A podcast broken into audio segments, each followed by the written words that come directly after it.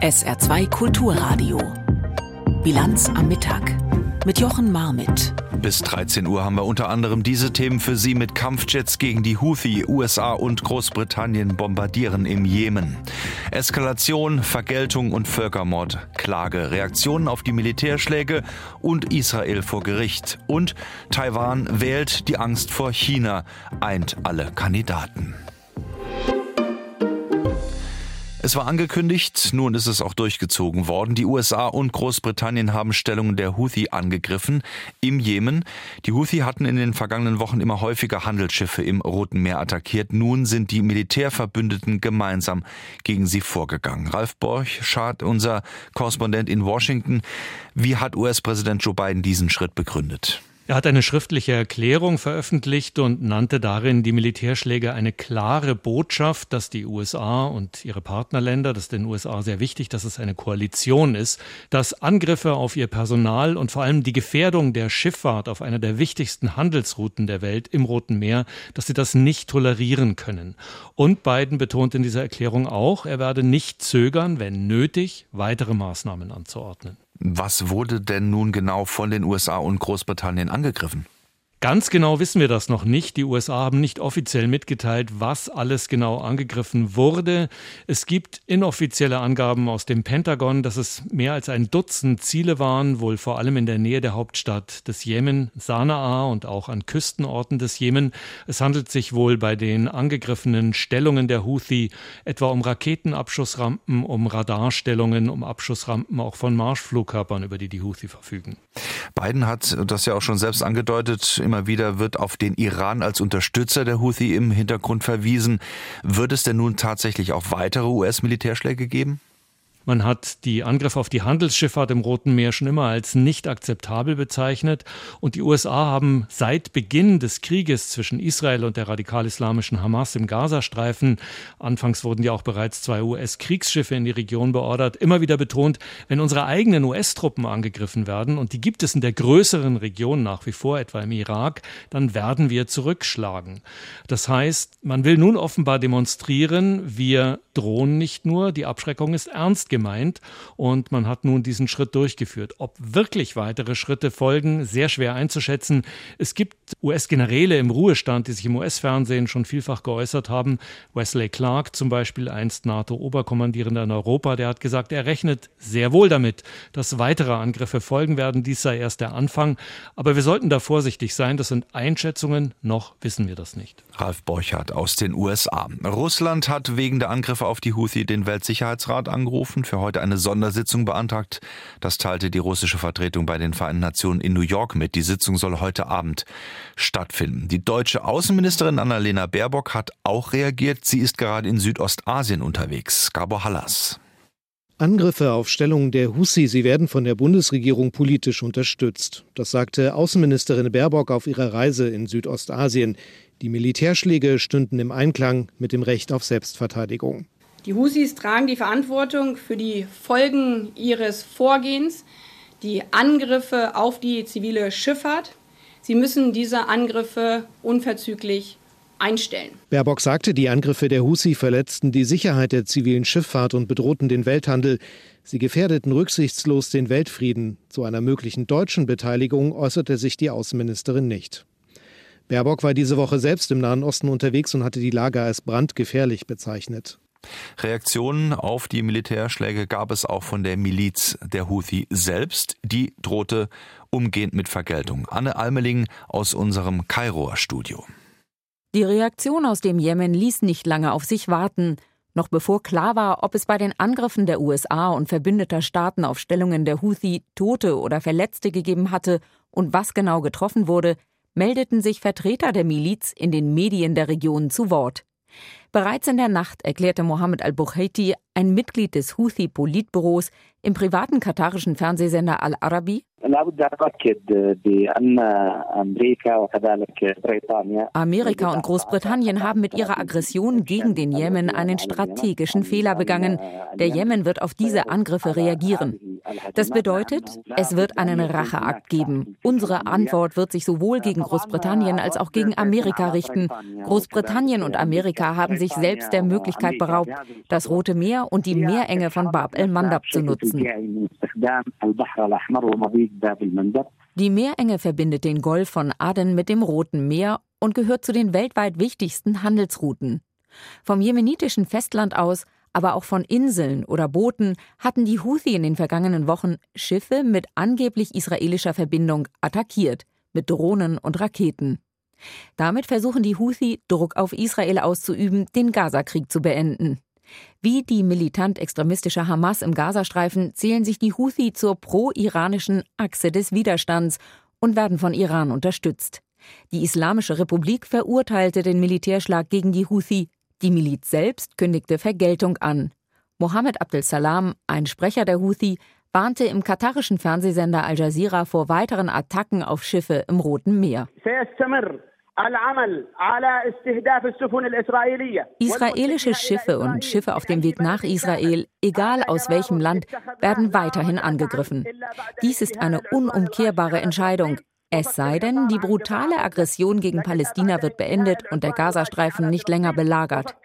Die Angriffe Großbritanniens und Amerikas beweisen, dass die Operationen der Houthi wirksam sind und wir werden sie fortsetzen. Im Laufe des Vormittags gaben die Houthi weitere Informationen zu den Angriffen der USA und ihrer Verbündeten bekannt. Mindestens fünf Menschen im Jemen seien getötet worden, mindestens sechs weitere verletzt. Insgesamt 73 Angriffe hätten fünf Regionen des Landes getroffen, die von den Houthi kontrolliert werden. Anna Almeling hier in der Bilanz am Mittag auf SA2 Kulturradio. Der Blick nach Gaza führt heute auch in die Niederlande. Dort steht die Völkermordanklage vor dem Internationalen Gerichtshof. Südafrika hatte sie vorgebracht. Gestern drei Stunden lang wurde diese Klage begründet. Heute nun darf Israel drei Stunden lang auf die Vorwürfe reagieren. Der Krieg in Gaza geht derweil weiter. Und aus Tel Aviv kam auch Zustimmung zu den Militärschlägen gegen die Houthis. Tim Assmann. Aus israelischer Sicht sind die Angriffe auf die Houthis die notwendige Antwort auf die Attacken der vergangenen Wochen und Monate aus dem Jemen, auf den Schiffsverkehr im Roten Meer und auch direkt gegen Israel. Mehrfach hatten die Houthis Raketen auf das südisraelische Elat abgefeuert, die jeweils von der Luftabwehr ausgeschaltet wurden.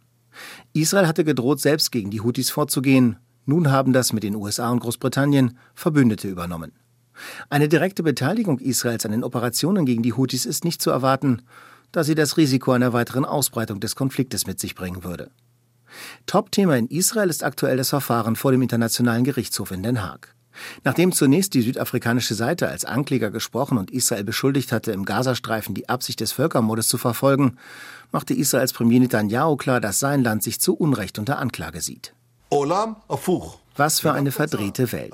Unsere Armee, die moralischste der Welt, die alles tut, um Unbeteiligten nicht zu schaden, wird angeklagt von den Repräsentanten der Monster des Völkermords. Die Heuchelei Südafrikas ist grenzenlos. Israel wirft Südafrika vor, sich mit der Anklage in Den Haag zum Werkzeug der Hamas zu machen. Israels Linie vor dem Internationalen Gerichtshof ist, sich auf Selbstverteidigung zu berufen. Der ehemalige israelische Generalstaatsanwalt Avichai Mandelblit sagte im Interview mit dem Sender Kanal 12, wenn Israel einen Völkermord begehen und so viele Palästinenser wie möglich hätte töten wollen, warum hat es dann so gehandelt, wie es gehandelt hat? So viele Palästinenser wie möglich aus dem nördlichen Gazastreifen wegzubekommen und so zu schützen. Das passt nicht gerade zum Verbrechen des Völkermords. Auf palästinensischer Seite gibt es breite Unterstützung für das Vorgehen Südafrikas. Mohammed Staye, Ministerpräsident in der palästinensischen Autonomiebehörde in Ramallah, war im Gespräch mit der Nachrichtenagentur Reuters voll des Lobes. Wir sagen unseren Kameraden aus Südafrika Danke. Israel muss sich nun wegen der Anklage verantworten, Völkermord an unserem Volk in Gaza zu verüben. Im Gazastreifen wird weiter heftig gekämpft. Die israelische Armee teilte mit, ihre Truppen hätten in den vergangenen rund 24 Stunden Dutzende Hamas-Kämpfer getötet. Bei Gefechten im Zentrum des Gazastreifens und in Han Yunis im Süden. Dort weitet die Armee ihre Operationen zurzeit weiter aus, unter anderem mit dem Ziel, Anführer der Hamas aufzuspüren, die in Tunneln vermutet werden. Sie hören die Bilanz am Mittag auf SA2 Kulturradio.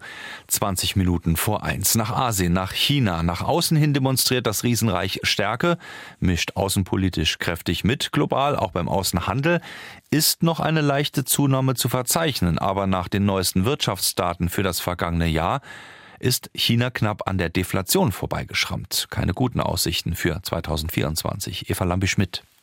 Der Deflationsdruck bleibt. Die Verbraucherpreise für das Gesamtjahr haben zwar nach Angaben des Statistikamts leicht zugenommen, um 0,2 Prozent im Vergleich zum Vorjahr, doch in den vergangenen drei Monaten war Chinas Wirtschaft bereits in der Deflation. Ökonomen bewerten sinkende Preise als schlecht für die Konjunktur. Sie warnen vor einer ähnlichen Stagnation der Wirtschaft wie in den vergangenen Jahrzehnten in Japan. Auch der chinesische Zoll hat neue Zahlen vorgelegt, besonders ins Auge sticht, dass der Handel mit Russland weiter stark zugelegt hat, und zwar um 26,3 Prozent im Vergleich zum Vorjahr. Während sich westliche Länder nach dem russischen Angriffskrieg in der Ukraine weitgehend aus dem Handel mit Russland zurückgezogen haben, dringen chinesische Unternehmen in diese Lücke vor.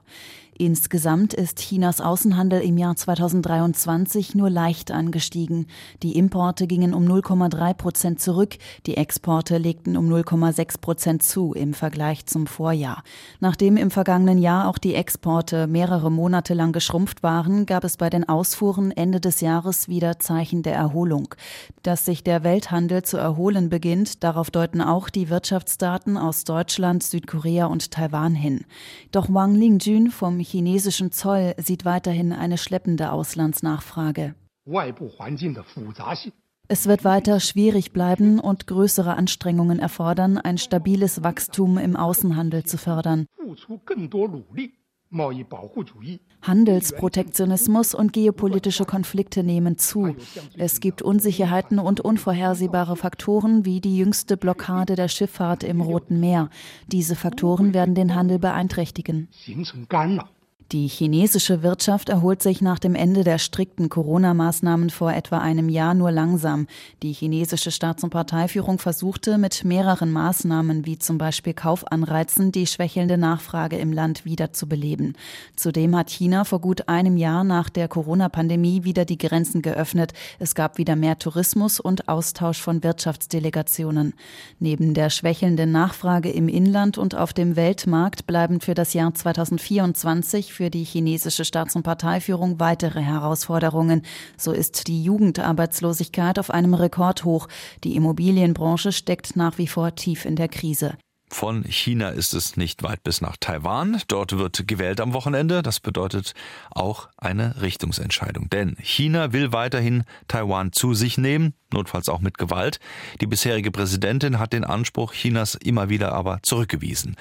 Und weil Taiwan auch ein global wichtiger wirtschaftlicher Player ist, wird dieses Thema im Wahlkampf nach vorne gestellt. Dirk Schmidt ist Professor und China-Experte an der Universität Trier und jetzt hier im Gespräch in der Bilanz am Mittag auf SR2 Kulturradio. Einen schönen guten Tag. Ja, schönen guten Tag. Wer könnte denn nun, schauen wir mal auf die Kandidatenliste, folgen? Die amtierende Präsidentin darf ja nicht mehr. So ist es. Die amtierende Präsidentin ist durch die Begrenzung der Amtszeit auf zweimal vier Jahre von der Wiederkandidatur ausgeschlossen. Wir haben jetzt ein Bewerberfeld aus drei Herren, von denen der momentane Vizepräsident der Regierungspartei also die besten Chancen hat zu gewinnen. Allerdings sind die Umfragen schon ungefähr 14 Tage alt und der Abstand zu den beiden anderen Kandidaten beträgt nur zwischen zwei und zehn Prozentpunkten. Also das ist im Grunde genommen, das Rennen ist offen. Das heißt, wenn wir jetzt auf äh, die Position Taiwan und China schauen, unterscheiden sich diese drei im Programm? Ja und nein. Im Grunde genommen unterscheiden sie sich nicht oder stimmen überein dahingehend, dass die Autonomie und Souveränität Taiwans in Frieden aufrechterhalten werden muss, vor allem auch die demokratischen Grundlagen Taiwans aufrechterhalten werden muss.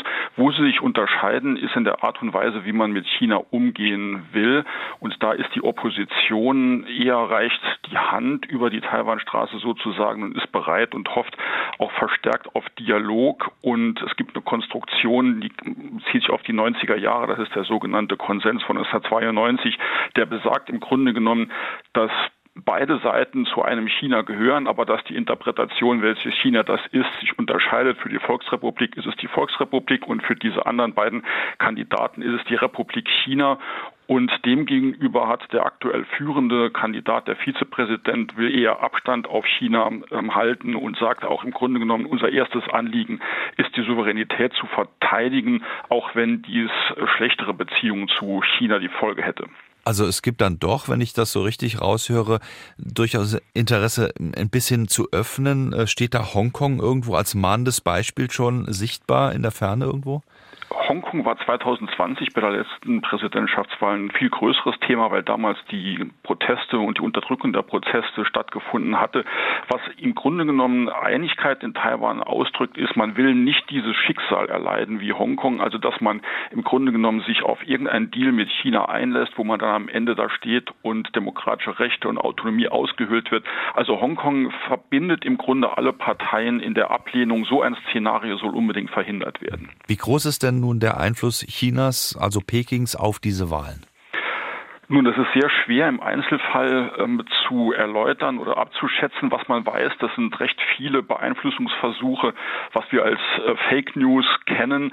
Also vor wenigen Tagen war es zum Beispiel so, dass ähm, Geschichten über die äh, aktuelle noch im Amt befindliche Präsidentin verbreitet worden waren. Es gibt entsprechend YouTube-Videos, die Fake News transportieren. Also auch, auch Cyberangriffe gibt es im Grunde genommen quasi täglich. Also auch Bedrohungen. China hat Spionage oder so Aufklärungsballons über Taiwan hinweggeschickt. Am Dienstag gab es mal kurz eine Aufregung, weil China einen Satelliten ins All geschossen hat, der dann natürlich in hoher Luftflugbahn über Taiwan hinweggeflogen ist und das Militär da aus Versehen einen Alarm ausgelöst hat. Also das ist irgendwo überall diese Bedrohung äh, Taiwans durch China ist überall im Tagesgeschäft im Grunde genommen greifbar. Nun sagen ja nicht wenige, äh, es steht da auch vielleicht eine sich ins Globale ausbreitende Konfrontation auch militärischer Art bevor, je nachdem, wie vielleicht auch diese Wahl ausgeht. Sehen Sie das auch so? Ich würde es nicht übertreiben wollen. Also man kann durchaus davon ausgehen, wenn jetzt dieser China-kritische Kandidat, der jetzige Vizepräsident, weiter im Amt bleiben sollte oder würde gewählt werden als Präsident, kann man mit Sicherheit äh, von Drohgebärden äh, Chinas ausgehen. Welches Ausmaß die haben werden, ist nur schwer abzuschätzen. Also das kann man sich durchaus eine Art Bestrafung des Wählers kann man sich denken. Das war auch jetzt im Vorfeld, wurde von chinesischer Seite, wurden die Wähler in Taiwan gewählt, äh, Verzeihung, gewarnt, diesen Kandidaten zu wählen. Also ich würde schon auch wieder Militärmanöver erwarten, aber dass jetzt unbedingt, dass schon die Zeichen auf Krieg stehen, das würde ich jetzt, so weit würde ich nicht gehen. Schauen wir noch auf die wirtschaftliche Seite Taiwans. Global jedoch ein wichtiger Player, ähm, auch ein großes Thema in diesem Wahlkampf. Ähm, würden Sie sagen, Taiwan ist wirtschaftlich im Moment sehr, sehr gut aufgestellt oder da beginnt es auch langsam zu bröckeln? Also das Entscheidende ist, wie die Wähler das wahrnehmen. Und da muss man sagen, dass hier sehr viel auch Unwillen und Unmut über die aktuelle Regierung herrscht. Es sind ähnliche Themen im Grunde genommen wie bei uns. Hohe Lebenshaltungskosten, kaum bezahlbarer Wohnraum, Energiepolitik, Umweltpolitik. Es gab Skandale, die die Regierung ähm, im Grunde sich hat zur Schulde kommen lassen oder äh, Mitglieder der entsprechenden Regierungspartei. Also da ist schon sehr viel auch Unmut in der Bevölkerung und die Situation, ähm, auch wenn das, wenn man von uns drauf schaut, noch durchaus in Ordnung ist, zwei bis drei Prozent Wirtschaftswachstum Wachstum. Aber in Taiwan selbst ist ähm, doch recht viel Unzufriedenheit. Am Ende vielleicht noch die Frage nach dem politischen System in Taiwan. Da haben wir nun drei Kandidaten. Einer äh, sticht besonders hervor, weil er, glaube ich, Transplantationsexperte eigentlich ist. Gelernter jetzt will er äh, Präsident werden. Insgesamt das politische System und auch diese Wahl, läuft das nach demokratischen Prinzipien ab, wie wir uns das vorstellen? Ja, absolut. Also es ist jetzt ähm, ein System, das konsolidiert ist. Das ist die achte Direktwahl eines Präsidenten seit 1996. Also das geht mit allen ähm, ja, etablierten ähm, Verfahren einher. Was ein bisschen anders ist, als wir das kennen, das ist ein sehr ähm, wilder Wahlkampf, ähm, sehr farbenfroh, auch bunt laut. Also Sie sehen da Zehntausende von Menschen auf den Straßen, äh, große ja, Wahlkampfveranstaltungen. Das ist ein bisschen unterschiedlich als bei, im Vergleich zu uns. Aber ansonsten ist das ein absolut demokratisches Verfahren. Es könnte lediglich sein, ein Punkt, der noch erwähnenswert ist. Wir haben nicht zum Beispiel wie in Frankreich bei der Präsidentschaftswahl am Ende eine Stichwahl. Das heißt, es könnte am Ende ein Präsident gewählt werden mit 38, 39 Prozent. Also nur eine Mehrheit, aber keine absolute. Mehrheit hat. Und das könnte das Regieren dann in Zukunft durchaus schwierig gestalten. Informationen vom China-Experten der Universität Trier, Professor Dirk Schmidt, hier in der Bilanz am Mittag auf SR2 Kulturradio zur Wahl in Taiwan, die an diesem Wochenende einen neuen Präsidenten wählen. Danke Ihnen. Gern geschehen. Und noch der Hinweis auf die Reportage am morgigen Samstag um halb 6, 17.30 Uhr, Taiwan unter dauernder Kriegsgefahr. Von China die Reportage hier auf SA2 Kulturradio. Weitere Nachrichten des Tages hat Florian Mayer jetzt. In den Streit über Subventionskürzungen im Agrarbereich kommt zunehmend Bewegung.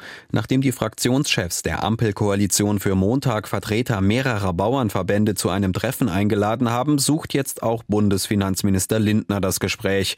Wie sein Ministerium mitteilte, will er sich ebenfalls am Montag am Brandenburger Tor in Berlin den Landwirten stellen. Dort findet zum Abschluss der Aktionswoche der Bauern die zentrale Kundgebung statt. Auch für heute sind in mehreren Teilen Deutschlands neue Proteste angekündigt angekündigt. Die Lokführergewerkschaft GDL hat den laufenden Streik beim Eisenbahnunternehmen Transdev vorzeitig um 12 Uhr beendet. Die Verhandlungen sollen in der kommenden Woche wieder aufgenommen werden. Transdev betreibt unter anderem Regionalbahnen in Nordrhein-Westfalen, in Sachsen und in Bayern. Der Streik bei der Deutschen Bahn läuft dagegen noch bis 18 Uhr weiter. Verspätungen und Ausfälle wird es in den darauffolgenden Stunden noch geben. Das reguläre Angebot steht nach Angaben der Bahn erst morgen früh wieder zur Verfügung. Das SR Ferien Open Air soll in diesem Jahr am letzten Schultag vor den Sommerferien in Dillingen stattfinden. Für die Veranstaltung mit Live Music Acts am 12. Juli im Parkstadion prüfen der Saarländische Rundfunk und die Stadt derzeit die Durchführbarkeit. Dillingen ist in diesem Jahr Veranstaltungsort, weil die Kommune ihr 75-jähriges Jubiläum als Stadt feiert. Bürgermeister Berg sagte, das Parkstadion sei günstig an Bus und Bahn angebunden. In den vergangenen drei Jahren Jahren hatte das SR Ferien Open Air in St. Wendel stattgefunden. Intendant Grasmück bedankte sich bei der Stadt St. Wendel für deren Unterstützung. Studieren ist mittlerweile längst auch eine Frage des Geldes geworden. Dazu kommt, dass in Deutschland fast jeder dritte Student auch von Armut bedroht ist, auch wegen steigender Kosten für Energie und so weiter. Für besonders bedürftige Studenten sollte es eine Starthilfe geben, die steht aber anscheinend auf der Kippe. Es gibt Änderungen beim BAföG. Jim Bob Nikschas in Berlin, was steckt denn hinter diesen Änderungen beim BAföG? Ja, das Bundesbildungsministerium arbeitet gerade an einer weiteren BAföG-Reform und hat jetzt eben den ersten Entwurf dazu rumgeschickt. Und tatsächlich steht da nichts drin davon, dass alle BAföG-Empfängerinnen jetzt mehr Geld bekommen sollen, sondern man will eher gezielt Studienanfänger unterstützen, die bedürftig sind. Die sollen einmalig 1000 Euro Starthilfe kriegen, um davon zum Beispiel ihre Mietkaution für die neue Wohnung zu bezahlen oder die vielen anderen Dinge, die man sich für die Uni kaufen muss. Wer schon länger BAföG bekommt, soll aber sein Studienfach in Zukunft leichter wechseln dürfen dürfen oder auch ein Jahr dranhängen, ohne das groß begründen zu müssen. Also Verbesserungen soll es schon geben, aber außer dieser Starthilfe eben nicht mehr Geld.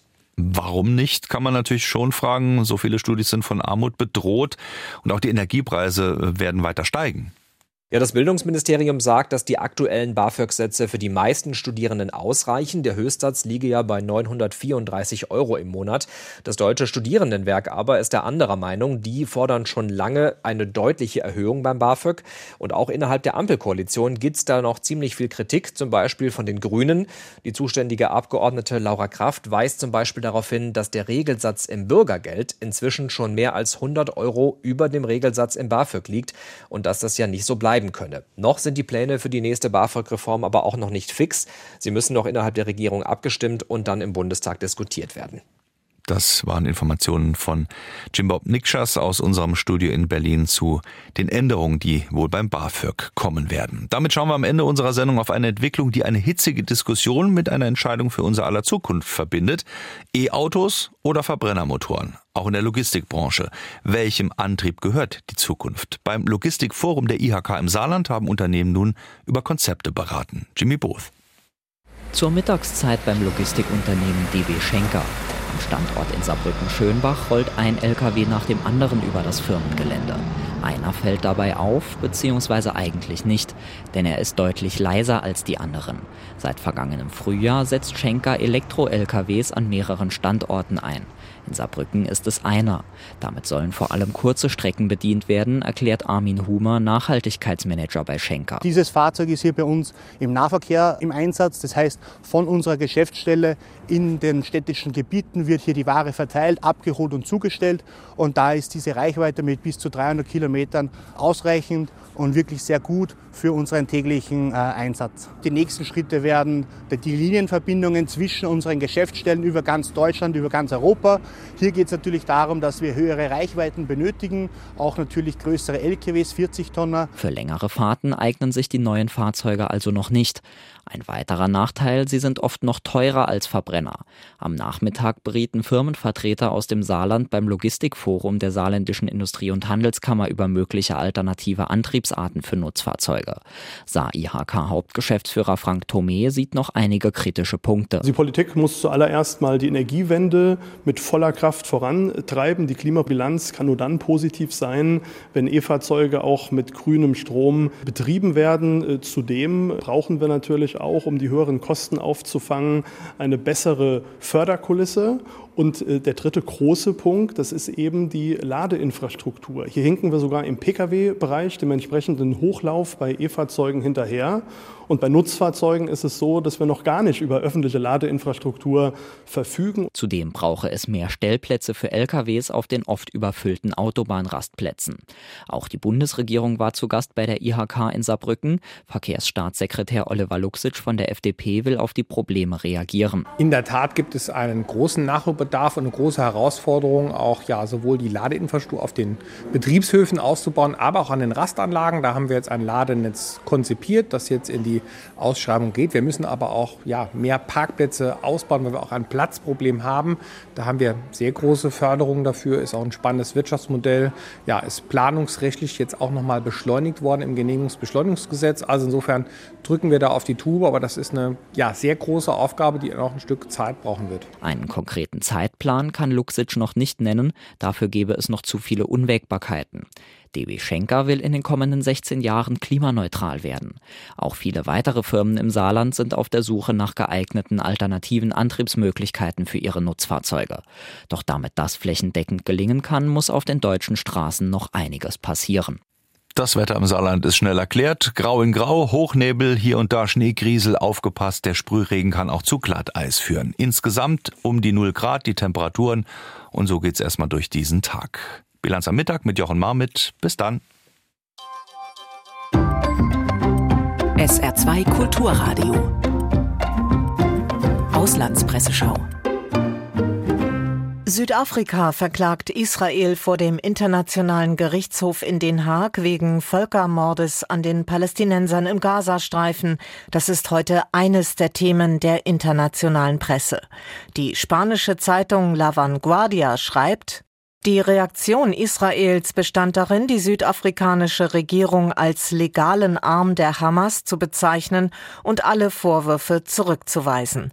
Abgesehen von der Debatte darüber, ob die israelische Armee Völkermord begangen hat oder nicht, geht es Südafrika darum, den Krieg im Gazastreifen durch ein Urteil des Internationalen Gerichts zu beenden. Die Reaktion der Regierung von Benjamin Netanyahu lässt nicht darauf schließen, dass diese Forderung, die auch von anderen Regierungen weltweit erhoben wird, etwas an Israels Entschlossenheit ändern könnte, seine Offensive fortzusetzen. Der englische Guardian sieht das ähnlich, hält das Gerichtsverfahren aber dennoch für wichtig. Die Dringlichkeit und Bedeutung dieses Verfahrens bestehen darin, dass die UN-Völkermordkonvention eine Angelegenheit für alle ist. Staaten sind nicht nur verpflichtet, Völkermord zu unterlassen, sondern auch ihn zu verhindern. Gambia hat dies deutlich gemacht, als es seinerzeit wegen der Rohingya Anklage gegen Myanmar erhob. Die USA, Großbritannien und viele andere haben jenen Fall zu Recht unterstützt, lehnen diesen jedoch ab. Die Entscheidung Israels, diese Klage anzufechten, zeigt, dass das Land besorgt ist. Selbst eine vorläufige Entscheidung zugunsten Südafrikas würde einen symbolischen Schlag bedeuten. Zwar hat der Internationale Gerichtshof kaum Möglichkeiten, sein Urteil durchzusetzen, doch einzelne Länder oder Staatengruppen könnten Sanktionen verhängen. Themenwechsel. Angesichts der morgigen Wahl in Taiwan mahnt die italienische Zeitung Corriere della Sera die internationale Gemeinschaft, Chinas Drohungen gegen den Nachbarn ernst zu nehmen. Europa zeigt sich in Bezug auf die Verteidigung Taiwans unsicher und gespalten. Die USA halten seit Jahrzehnten eine strategische Unklarheit aufrecht. Sie bewaffnen Taipeh, lassen aber offen, ob sie das Leben ihrer Soldaten riskieren würden, um einen Angriff der chinesischen Armee abzuwehren. Wenn Amerika Taiwan seinem Schicksal überließe, könnte dies sein Ende als globale Supermacht bedeuten. Die Taiwaner tragen morgen ihren Teil dazu bei, ihre Demokratie zu erneuern, aber danach muss die internationale Gemeinschaft entschlossen den Frieden schützen. Das waren Auszüge aus Kommentaren der internationalen Presse, zusammengestellt von Claudia Drews.